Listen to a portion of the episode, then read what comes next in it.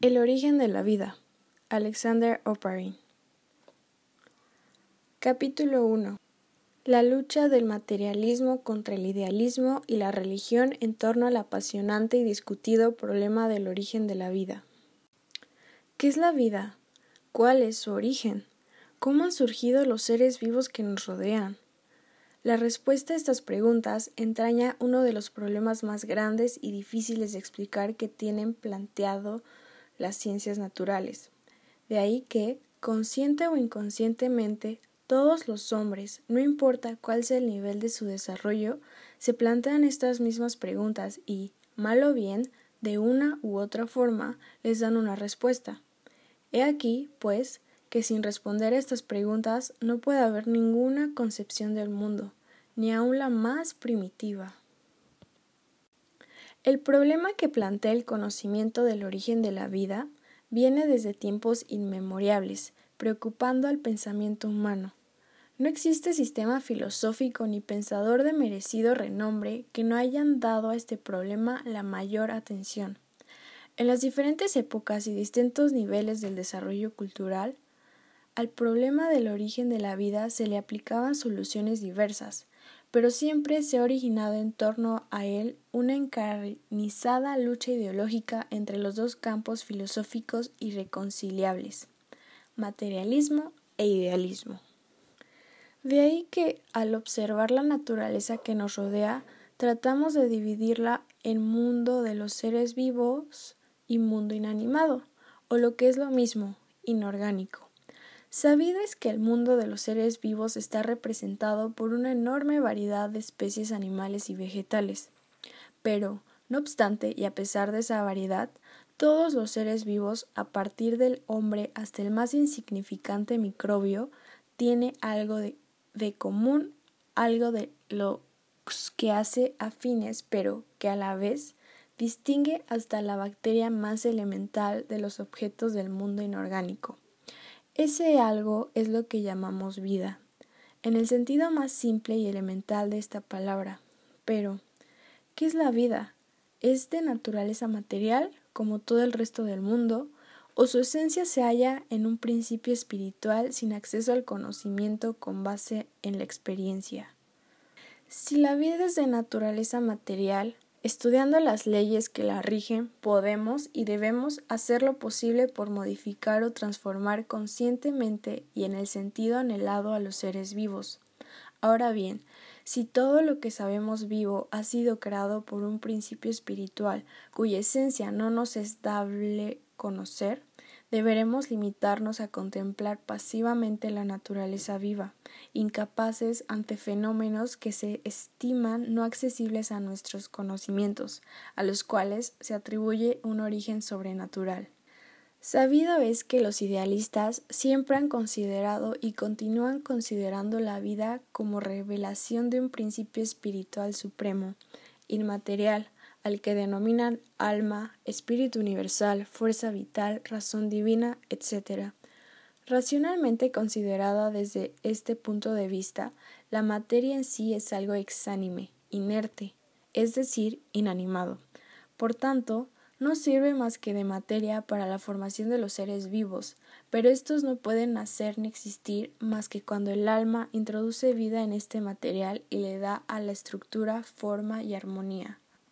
Este concepto idealista de la vida constituye el fundamento básico de cuantas religiones hay en el mundo.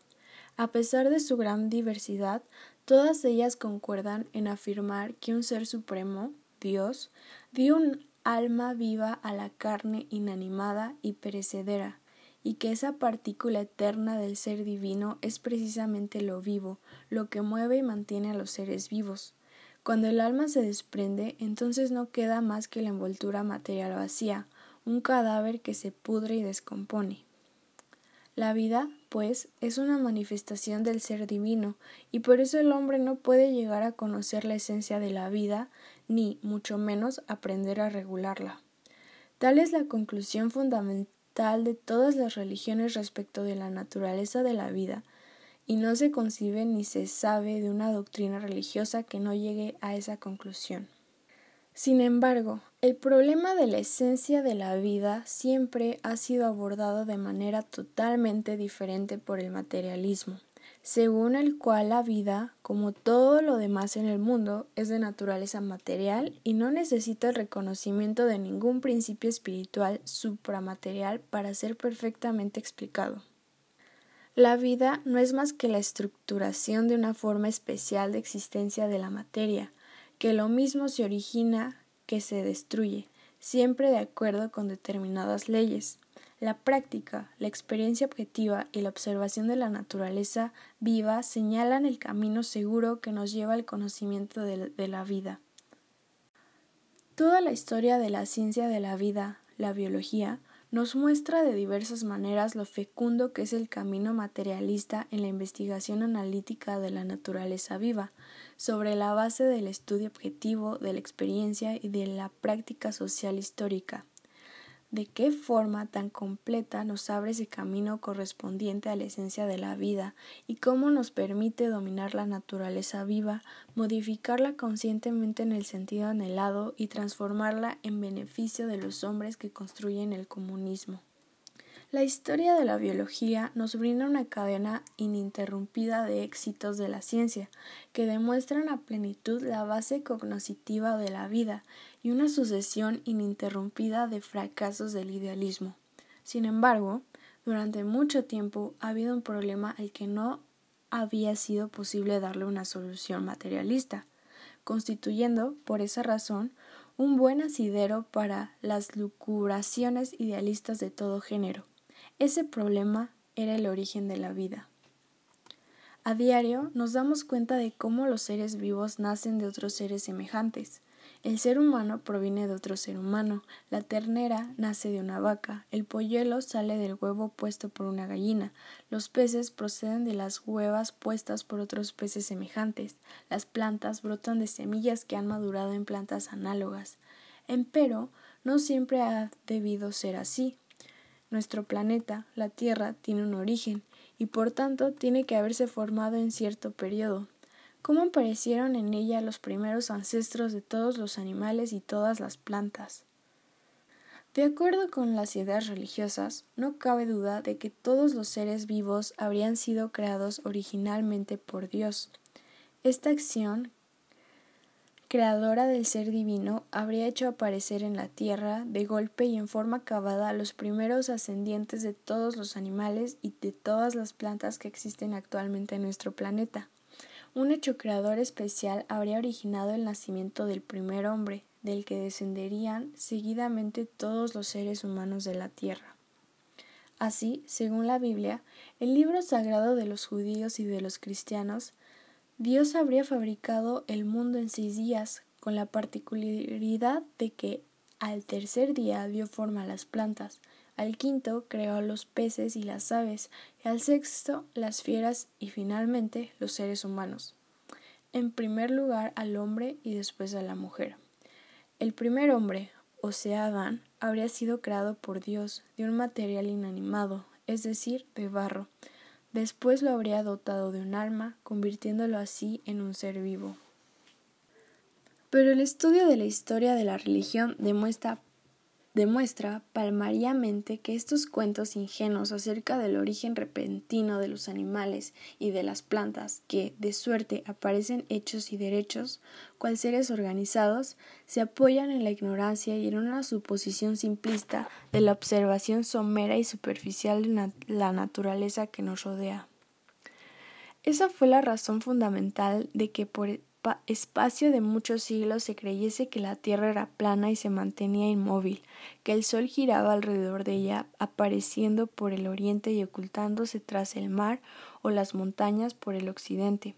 Esa misma observación superficial y simplista hacía creer muchas veces a los hombres que diferentes seres vivos, como por ejemplo los insectos, los gusanos y también los peces, las aves y los ratones, no solo podían nacer de otros animales semejantes, sino que también brotar directamente, generarse y nacer de un modo espontáneo a partir del lodo, del estiércol, de la tierra y de otros materiales inanimados, inertes Siempre que el hombre tropezaba con la generación masiva y repentina de seres vivos, consideraba el caso como una prueba irrefutable de la generación espontánea de la vida. Y aún ahora existen ciertas gentes incultas que están convencidas de que los gusanos se generan en el estiércol y en la carne podrida, y que diversos parásitos caseros nacen espontáneamente como consecuencia de los desperdicios, las basuras y toda clase de suciedades e inmundicias. Su observación superficial no advierte que los desperdicios y las basuras solo son el lugar, el nido donde los parásitos colocan sus huevos, que más tarde dan origen al nacimiento de nuevas generaciones de seres vivos.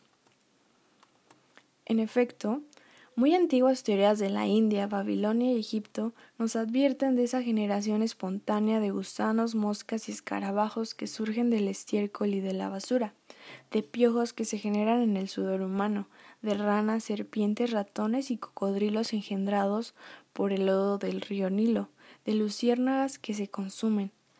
Todas esas fantasías relativas a la generación espontánea correspondían en dichas teorías con las leyendas, mitos vulgares y tradiciones religiosas.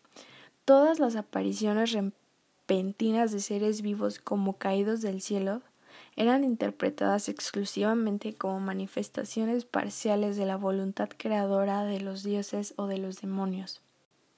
En la antigua Grecia, muchos filósofos materialistas refutaban ya esa definición religiosa del origen de los seres vivos. Sin embargo, el transcurso de la historia facilitó que en los siglos siguientes se desenvolviera y llegase a preponderar una especulación teórica enemiga del materialismo, la concepción idealista de Platón, filósofo de la antigua Grecia. De acuerdo con las ideas de Platón, tanto el material vegetal como el animal por sí solas carecen de vida y solo pueden vivificarse cuando el alma inmortal, la psique, penetra en ellas. Esta idea de Platón representa un gran papel contradictorio y por tanto negativo en el desenvolvimiento posterior del problema que estamos examinando. Diríase que, hasta cierto punto, la teoría de Platón se reflejó también en la doctrina de otros filósofos de la antigua Grecia. Aristóteles, más tarde convertido en fundamento básico de la cultura medieval y que predominó en el pensamiento de los pueblos por espacio de casi dos mil años. En Aristóteles no se circunscribió a detallar numerosos casos de seres vivos que, según su creencia, aparecían espontáneamente, sino que, además, dotó este fenómeno de una cierta base teórica. Aristóteles consideraba que los seres vivos, al igual que todos los demás objetos concretos, se formaban mediante la conjugación de determinado principio pasivo, la materia, con un principio activo, la forma. Esta última sería para los seres vivos la entelequia del cuerpo, es decir, el alma. Ella era la que daba forma al cuerpo y la que lo movía. En consecuencia, resulta que la materia carece de vida, pero es abarcada por ésta, adquiere forma armónicamente y se organiza con ayuda de la fuerza anímica que infiltra vida a la materia y la mantiene viva. Las ideas aristotélicas tuvieron una gran influencia sobre la historia posterior del problema del origen de la vida. Todas las escuelas filosóficas ulteriores lo mismo las griegas que las romanas participaron plenamente de la idea de Aristóteles respecto de la generación espontánea de los seres vivos. A la vez, con el transcurso del tiempo, la base teórica de la generación espontánea y repentina fue tomando un carácter cada vez más idealista y hasta místico. Este último carácter lo adquirió muy particularmente a principios de nuestra era, especialmente, especialmente entre los neoplatónicos platónicos. Plotonio, jefe de esta escuela filosófica, muy divulgada en aquella época, afirmaba que los seres vivos habían surgido en el pasado y surgían todavía cuando la materia era animada por el espíritu vivificador. Se supone, pues, que fue Plotonio el primero que formuló la idea de la fuerza vital, la cual pervive aún hoy en las doctrinas reaccionarias de los vitalistas contemporáneos. Para describir en detalle el origen de la vida, el cristianismo de la antigüedad se basaba en la Biblia, la cual a su vez copiado de las leyendas religiosas de Egipto y Babilonia. Los intérpretes de la teología del finales del siglo y principios del siglo V, o sea, los llamados padres de la Iglesia, mezclaron estas leyendas con las doctrinas de los neoplatónicos, fincando sobre esta base su propia elaboración mística del origen de la vida, totalmente mantenida hasta hoy por todas las doctrinas cristianas. Basilio de Cesarea, obispo de mediados del siglo IV de nuestra era, en sus prédicas respecto de que el mundo había sido formado en seis días, decía que, por voluntad divina, la tierra había concebido de su propio seno las distintas hierbas, raíces y árboles, así como también las langostas, los insectos, las ranas y las serpientes, los ratones, las aves y las anguilas. Esta voluntad divina, dice Basilio, continúa manifestándose hoy en día con fuerza indeclinable. El beato Agustín, que fuera contemporáneo de Basilio y una de las autoridades más conspicuas e influyentes de la Iglesia católica, intentó justificar en sus obras desde el punto de vista de la concepción cristiana del mundo el surgimiento de la generación espontánea de los seres vivos. Agustín aseveraba que la generación espontánea de los seres vivos era una manifestación de la voluntad divina, un acto mediante el cual el espíritu vivificador, las invisibles simientes, infiltraban vida propia a la materia inanimada. Así fue como Agustín fundamentó la plena concordancia de la teoría de la generación espontánea con los principios dogmáticos de la Iglesia cristiana. La Edad Media agregó muy poco a esta teoría anticientífica, en el medievo, las ideas filosóficas, no importa su carácter, solo podían sostenerse si iban envueltas en una capa teológica, si se cobijaban con el manto de tal o cual doctrina de la Iglesia. Los problemas de las ciencias naturales fueron postergados a segundo plano. Para opinar acerca de la naturaleza circundante, no se practicaba la observación ni la experiencia, sino que se recurría a la Biblia y a las escrituras teológicas, únicamente noticias muy escasas acerca de problemas de las matemáticas, de la astronomía y de la medicina arribaban a Europa procedentes de Oriente. Del mismo modo, y a través de traducciones frecuentemente muy tergiversadas, llegaron a los pueblos europeos las obras de Aristóteles. Al principio su doctrina se estimó peligrosa, pero luego, cuando la Iglesia se dio cuenta de que podía utilizarla con gran provecho para muchos de sus fines, entronizó a Aristóteles elevándolo a la categoría de precursor de Cristo en los problemas de las ciencias naturales. Y según la acertada expresión de Lenin, la escolástica y el clericalismo no tomaron de Aristóteles lo vivo, sino lo muerto. Por lo que respecta en particular al problema del origen de la vida, se había expandido muy ampliamente la teoría de la generación espontánea de los organismos, cuya esencia consistía, a juicio de los teólogos cristianos, en la vivificación de la materia inanimada por el eterno Espíritu Divino. En calidad de ejemplo, podríamos citar a Tomás de Aquino, por ser uno de los teólogos más afamados de la Edad Media, cuyas doctrinas continúan siendo hoy en día para la Iglesia católica la única filosofía verdadera. En sus obras, Tomás de Aquino manifiesta que los seres vivos aparecen al ser animado la materia inerte. Así se originan de modo muy particular al pudrirse el lodo marino y la tierra abonada con el estiércol, las ranas, las serpientes y los peces. Incluso los gusanos que en el infierno martirizan a los pecadores surgen ahí según Tomás de Aquino, como consecuencia natural de la putrefacción de los pecados. Tomás de Aquino fue siempre un gran defensor y un constante propagandista de la demonología militante. Para él, el diablo existe en la realidad y es además jefe de todo un tropel de demonios. Por eso aseguraba que la aparición de parásitos malignos para el hombre no sólo puede surgir obedeciendo a la voluntad divina, sino también por las argucias del diablo y de las fuerzas del mal a él sometidas. La expresión práctica de estas concepciones proviene de los numerosos procesos incuados de la Edad Media contra las brujas, a las que se acusaba de lanzar contra los campos ratones y otros animales dañinos que destruían las cosechas. La Iglesia cristiana occidental adoptó de la doctrina reaccionaria de Tomás Aquino hasta convertirla en severo dogma. La teoría de la generación espontánea y repentina de los organismos, según la cual los seres vivos se originarían de la materia inerte al ser animada ésta por un principio espiritual. Este era también el punto de vista sostenido para el que fue obispo de Rostov y vivía en tiempos de Pedro I.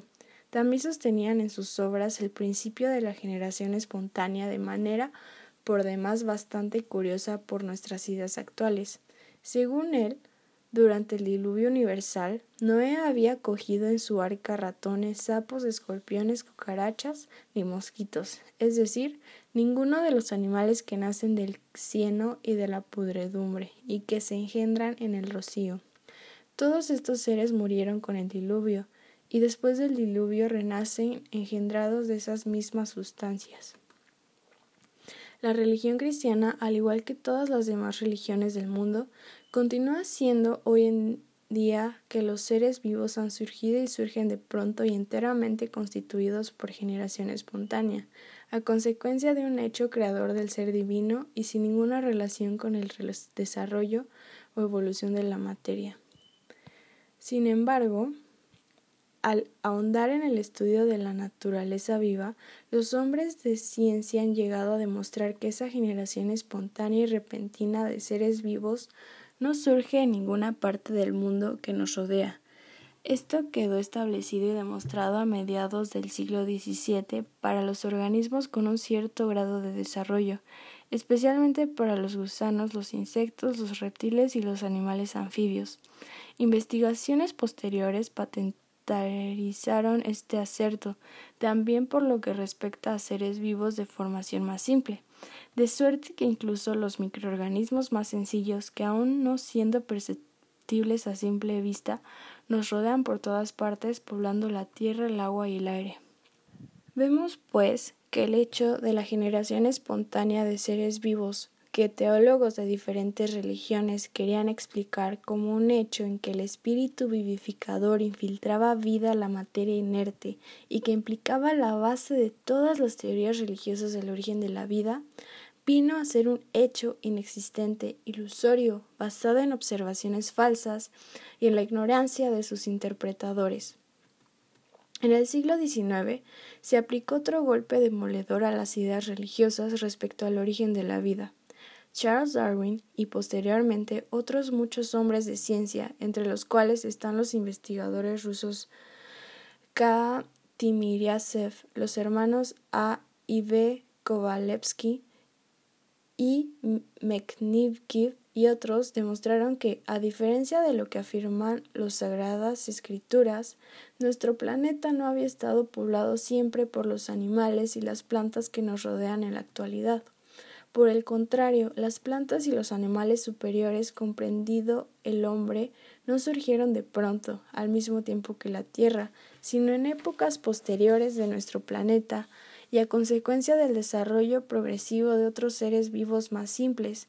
Esto a su vez tuvieron su origen en otros organismos todavía más simples y que vivieron en épocas anteriores, y así sucesivamente hasta llegar a los seres vivos más sencillos. Estudiando los organismos fósiles de los animales y de las plantas que poblaron la Tierra hace muchos millones de años, podemos llegar a convencernos en forma tangible de que en aquellas lejanas épocas la población viviente de la Tierra era diferente a la actual, y de que cuanto más avanzamos en la inmensa profundidad de los siglos, comprobamos que esa población es cada vez más simple y menos variada.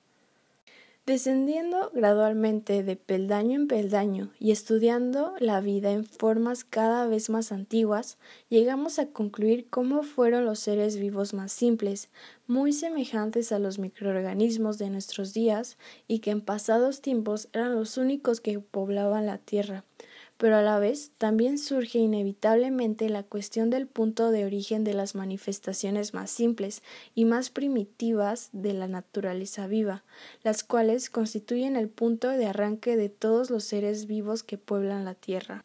Las ciencias naturales, al mismo tiempo que rechazan la posibilidad de que lo vivo se engendrase al margen de las condiciones concretas del desarrollo del mundo material, debían explicar el paso de la materia inanimada a la vida, es decir, explicar por tanto la transmutación de la materia y el origen de la vida. En los notables trabajos de F. Engels, Anti-Dugin y el dialecto de la naturaleza, en sus geniales generalizaciones de los avances de las ciencias naturales se presenta el único planteamiento correcto y científico acerca del problema del origen de la vida. Engels indicó también la ruta que habían de llevar en los sucesivos las investigaciones en este terreno, camino por el que transita y avanza con todo éxito la biología soviética.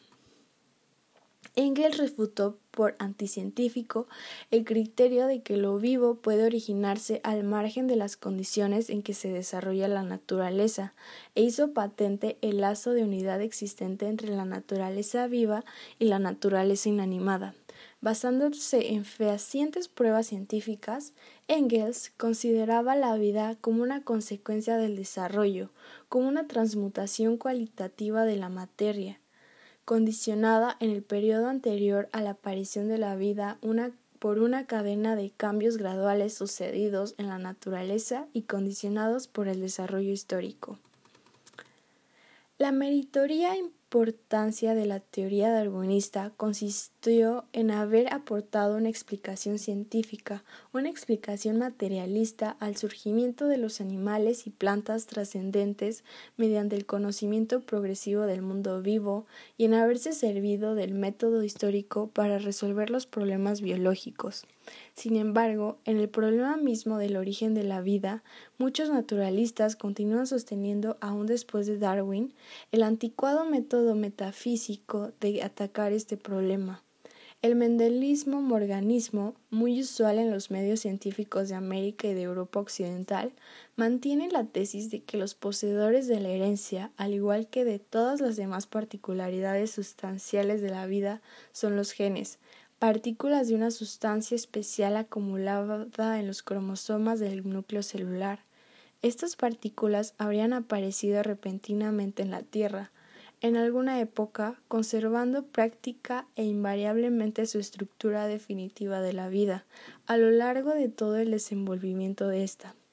Vemos, por consiguiente, que desde el punto de vista mantenido por los mendelistas morganistas, el problema del origen de la vida se constriñe a saber cómo pudo surgir repentinamente esta partícula de sustancial especial, poseedora de todas las propiedades de la vida. La mayoría de los autores extranjeros que se preocupan de esta cuestión lo hacen de un modo por demás simplista, según ellos, la molécula del gene aparece en forma puramente casual, gracias a una operante y feliz conjunción de átomos de carbono, hidrógeno, oxígeno, nitrógeno y fósforo, los cuales se conjugan solos para constituir una molécula excepcionalmente compleja de esta sustancia especial, que contiene desde el primer momento todas las propiedades de la vida. Ahora bien, esa circunstancia feliz es tan excepcional e insólita que únicamente podría haber sucedido una vez en toda la existencia de la Tierra. A partir de ese instante solo se produce una incesante multiplicación del gen, de esa sustancia especial que ha aparecido una sola vez y que es eterna e inmutable. Está claro, pues, que esa explicación no explica en esencia absolutamente nada. Lo que diferencia a todos los seres vivos sin excepción alguna es que su organización interna está extraordinariamente adaptada, y podríamos decir que perfectamente adaptada a las necesidades de determinadas funciones vitales. la alimentación, la respiración, el crecimiento y la reproducción en condiciones de existencia dadas. Como ha podido suceder mediante un hecho puramente casual, esa adaptación interna tan determinativa para todas las formas de vivas, incluso para las más elementales, Los que sostienen ese punto de vista rechazan en forma anticientífica el orden regular del proceso en que infiltra origen a la vida, pues consideran que esta realización, el más importante acontecimiento de la vida de nuestro planeta, es puramente casual, y por tanto no pueden darnos ninguna respuesta a la pregunta formulada, cayendo inevitablemente en las creencias más idealistas y místicas que aseveran la existencia de una creencia de una voluntad creadora primaria de origen divino y de un programa determinado para la creación de la vida.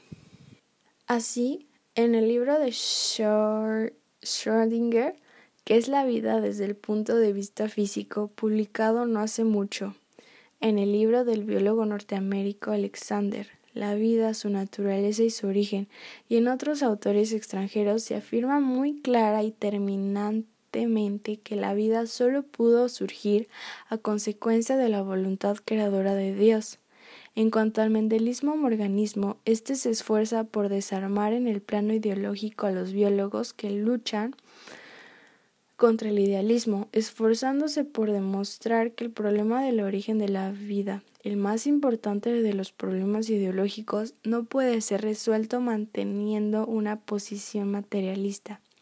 Sin embargo, esta aserción es absolutamente falsa y puede rebatirse fácilmente abordando el asunto que nos ocupa y sosteniendo el punto de vista de lo que constituye la única filosofía acertada y científica, es decir, el materialismo dialéctico. El materialismo dialéctico enseña que la vida es de naturaleza material, mas sin embargo, la vida no es, en realidad, una propiedad inseparable de toda la materia en general. Por el contrario, la vida solo es inherente a los seres vivos, pues sabides que carecen de ella todos los objetos y materiales del mundo inorgánico. La vida es una manifestación especial del movimiento de la materia, pero esta manifestación o forma especial no ha existido eternamente ni está destinada desunida de la materia inorgánica por un abismo insalvable, sino que por el contrario, surgió de esa misma materia en el curso del desarrollo del mundo como una nueva cualidad. El materialismo dialéctico nos enseña que la materia nunca está en reposo, sino que se halla en constante movimiento, se desarrolla y en su expansión se eleva a planos cada vez más altos, tomando formas de movimiento cada vez más complejas y más perfectas. Al elevarse de un plano inferior a otro superior, la materia va adquiriendo nuevas cualidades que antes no tenía, lo cual quiere decir que la vida es por tanto una nueva cualidad que aflora como una etapa determinada, como determinado escalón del desarrollo histórico de la materia. Por lo expuesto, se descubre claramente que el camino principal que nos lleva con seguridad y acierto a la solución del problema del origen de la vida es, sin duda alguna, el estudio del, desarrollo histórico de la materia, es decir, de ese desarrollo que en otros tiempos condujo a la aparición de una nueva cualidad, a la aparición de la vida. Ahora bien, el surgimiento de la vida no tuvo efecto de golpe, como trataban de demostrar los sostenedores de la generación espontánea y repentina. Por el contrario, hasta los seres vivos más simples poseen una estructura tan compleja que de ninguna manera pudieron haber surgido de golpe. Pero sí pudieron y pero sí pudieron y debieron formarse mediante mutaciones continuadas y sumamente prolongadas de las sustancias que los integran. Estas mutaciones, estos cambios que se produjeron hace mucho, cuando la Tierra aún se estaba formando y en los periodos primarios de su existencia. De aquí, precisamente, que para resolver acertadamente el problema del origen de la vida haya que dedicarse ahincadamente al estudio de esas transformaciones, a la historia de la formación y el desarrollo de nuestro planeta. En las obras de B. Lenin encontramos una idea muy profunda respecto al origen evolutivo de la vida, las ciencias naturales. Decía Lenin, afirmaba positivamente que la Tierra existió en un estado tal que ni el hombre ni ningún otro ser viviente habitaban ni podían habitarla. La materia orgánica es un fenómeno posterior, fruto de un desarrollo muy prolongado. A principios del siglo, al analizar en su obra Anarquismo o Socialismo, fundamentamos de la teoría materialista, J. Lenin expresó muy concretamente que el origen de la vida había seguido un proceso evolutivo. Nosotros sabemos, por ejemplo, decía Stalin, que en un tiempo la Tierra era una masa ígnea incandescente, después se fue enfriando poco a poco, más tarde surgieron los vegetales y los animales, el desarrollo del mundo animal siguió la aparición de determinada variedad de simios y luego en todo ello sucedió la aparición del hombre. Así se ha producido en líneas generales el desarrollo de la naturaleza. Merece mencionar el hecho de que el camino evolutivo fue señalado por J. Stalin en una época en que aún no había sido publicado la dialéctica de la naturaleza de Engels, y cuando en el problema del origen de la vida preponderaba entre los naturalistas, incluso entre los avanzados, el principio mecanicista. Es únicamente en la segunda, segunda década del siglo XX cuando la aplicación del principio evolutivo al estudio del problema que nos ocupa empieza a alcanzar gran desarrollo en las ciencias naturales. Acerca de esto podemos señalar de manera muy particular la opinión de nuestro célebre compatriota K. Timiryasev, pues en su artículo de los Anales Científicos de 1912, refiriéndose al asunto del origen de la vida, dice nos vemos obligados a admitir que la materia viva ha seguido el mismo camino que los demás procesos materiales, es decir, el camino de la evolución. La hipótesis de la evolución, que ahora se expande no solo a la biología, sino también a las demás ciencias naturales, a la astronomía, la geología, la química y la física, nos convence de que esta evolución también se produjo probablemente al realizarse el paso del mundo inorgánico al orgánico. Entre los trabajos publicados en la Unión Soviética es digno de destacarse especialmente el libro académico de B. Komarov, Origen de las plantas, Komarov analiza y refuta la teoría de la eternidad de la vida y la suposición de que los seres vivos vinieron a la Tierra procedentes de los espacios interplanetarios y añade la única teoría científica es la teoría bioquímica del origen de la vida.